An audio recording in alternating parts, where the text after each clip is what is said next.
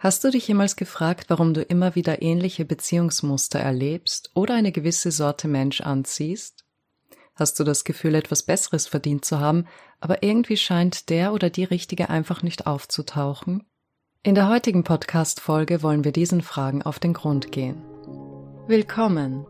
Mein Name ist Anna Kluger und mit diesem Podcast möchte ich dich dabei unterstützen, mehr Bewusstheit zu entwickeln und dadurch glücklicher und erfüllter zu leben. Wirf auch einen kostenlosen Blick in meinen Online-Kurs Endlich Glücklich und erfahre mehr zu meinen Büchern und Angeboten auf www.annakluger.com. Ich wünsche dir viel Spaß mit der heutigen Podcast-Folge, die du übrigens auch als Video auf meinem YouTube-Kanal Dr. Anna N. Kluger findest. Vielleicht hast du es dir schon gedacht, tatsächlich ist es dein Unterbewusstsein, das deine Freundschaften und Partnerschaften wählt, nicht dein bewusster Verstand. Unsere Wahrnehmung wird von unseren unterbewussten Überzeugungen geformt und geprägt. Auf der bewussten Ebene scheint es, als hätten wir die freie Wahl, unsere Freunde und Partner auszuwählen. Aber wenn wir unser Bewusstsein nie dahingehend erweitert haben, uns selbst zu erkennen, zu verstehen und zu heilen, sind unsere Wahlmöglichkeiten begrenzt. Wenn du Menschen triffst, nimmt dein Unterbewusstsein Dinge wahr, die du nicht bewusst registrierst. Vielleicht würdest du meinen, es ist etwas, was du in deren Augen siehst, oder es sind ihre Bewegungen oder ihre Ausstrahlung. Der Mensch neigt dazu, sich zu jenen hingezogen zu fühlen, die ihm ähneln und dadurch vertraut sind, und sich abgestoßen zu fühlen, wenn jemand anders ist. Jemand, der sich ungerecht vom Leben behandelt fühlt, einen geringen Selbstwert hat, viel jammert und unzufrieden ist, wird sich in den meisten Fällen nicht von jemandem angezogen fühlen, der sich des Lebens freut, selbstbewusst ist und überall Möglichkeiten sieht. Und umgekehrt. Eine Unterhaltung zwischen den beiden wird für jeden unbefriedigend sein, denn keiner von ihnen wird sich verstanden fühlen. Während Person A sich als Opfer des Lebens sieht, wird Person B ihm vielleicht den Tipp geben, seine Einstellung auf das Leben zu verändern, woraufhin A sich verteidigen wird, dass er eine gute Einstellung zum Leben habe, aber dass das Leben eben ungerecht sei und für ihn einfach nichts klappen will. Und innerlich wird er sich denken, was für ein selbstgefälliger Typ dieser B ist. Der hat doch keine Ahnung. Eine Person, die ihr Leben aus einer Opfermentalität lebt, möchte keinen Freund haben, der stark und proaktiv ist und sie ständig mit ihrer Sichtweise konfrontiert. Sie möchte mit jemandem befreundet sein, der ihre Geschichte bestätigt. Diese Geschichte ist ein Konzept, das wir von uns selbst haben, und dieses Selbstbild wollen wir schützen. Da sind diese Seiten von uns, die wir seit unserer Kindheit versuchen zu verdrängen. Der Schweizer Psychiater Carl Gustav Jung nannte sie die Schatten. In der Psychologie spricht man vom inneren Kind. Und wenn uns irgendjemand triggert und sozusagen einen Spiegel vorhält und wir diese ungeliebten Seiten sehen, die uns Schmerz bereiten, dann lehnen wir eine solche Person ab. Diese Schatten sind es also, die darüber entscheiden, ob wir einen Menschen als Freund akzeptieren oder nicht. Sobald mein Selbstbild, das meine Schatten schützt, bedroht wird, lehnen wir den anderen ab. Das gleiche passiert auch in unseren romantischen Beziehungen. Nehmen wir an, Person A aus unserem vorigen Beispiel findet Person C auf einer Dating-Plattform, die er äußerlich attraktiv findet. Während des ersten Dates stellt sich heraus, dass Person C selbstbewusst, eigenständig und emotional intelligent ist. Sie ist ambitioniert und erfolgreich, und A fühlt sich eingeschüchtert und unwohl. A projiziert seine eigenen Unsicherheiten auf C und sagt sich, ich möchte nicht mit jemandem zusammen sein, der nur an seiner Karriere interessiert ist. Menschen mit geringem Selbstwertgefühl können dazu neigen, viel Bestätigung, Aufmerksamkeit und Liebe von ihrem Partner zu benötigen, um sich besser zu fühlen. Und A würde deshalb eine Person bevorzugen, die ebenso wie er ein geringes Selbstvertrauen hat. So würden beide gegenseitig aneinander hängen, weil sich jeder für sich genommen unzulänglich fühlt und dieses Gefühl durch den anderen ausgleicht. Unsere Vorstellung von Liebe wird stark von unseren Erfahrungen mit Liebe in unserer Kindheit geprägt, insbesondere von unseren Eltern oder Bezugspersonen. Die Art und Weise, wie wir als Kinder aufgewachsen sind und wie unsere Eltern uns Liebe gezeigt oder nicht gezeigt haben, beeinflusst, wonach wir in unseren späteren Partnern suchen und wie wir uns in Beziehungen verhalten. Das Unterbewusstsein spielt hier eine entscheidende Rolle.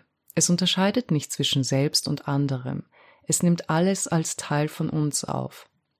Wenn wir als Kinder negative oder destruktive Verhaltensweisen von unseren Eltern erlebt haben, können diese negativen Erfahrungen im Unterbewusstsein als eine Art normales oder erwartetes Verhalten in Beziehungen verankert werden. Unbewusst könnten wir dadurch glauben, dass wir solche destruktiven Verhaltensweisen in unseren Beziehungen auch wünschen oder verdienen.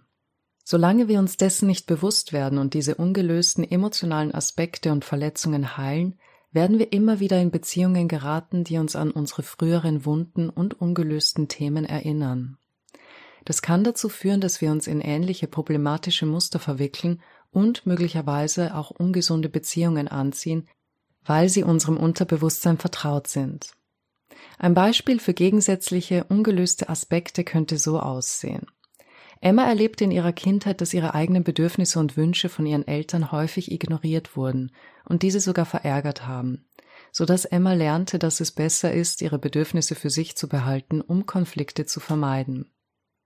Ihr Mann Mark berichtet aus seiner Kindheit, dass seine Eltern kaum miteinander kommuniziert haben, und auch er wurde nie dazu aufgefordert, offen über seine Gefühle oder Emotionen zu sprechen. Deshalb hat er Schwierigkeiten, die Gefühle und Bedürfnisse anderer Menschen zu erkennen und angemessen darauf zu reagieren. Emmas Unfähigkeit, ihre eigenen Bedürfnisse zu artikulieren, führt dazu, dass sie sich vernachlässigt und unerfüllt fühlt, und Mark ist verärgert, dass Emma ihre Bedürfnisse nicht klar kommuniziert. So können ungelöste Aspekte schließlich zu Konflikten in späteren Beziehungen werden. Die Suche nach Liebe in anderen Menschen kann letztendlich nicht die innere Leere füllen, wenn man sich selbst nicht genug liebt und akzeptiert. Wir wollen, dass uns jemand etwas gibt, was man sich selbst verweigert hat. Heilung geschieht in dem Moment, in dem du keinen Wert mehr darauf legst, Erfüllung außerhalb von dir selbst zu suchen. Was kannst du noch ab heute tun?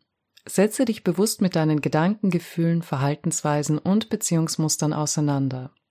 Frage dich ehrlich, warum du dich zu bestimmten Menschen hingezogen fühlst oder warum bestimmte Beziehungsmuster immer wieder auftauchen.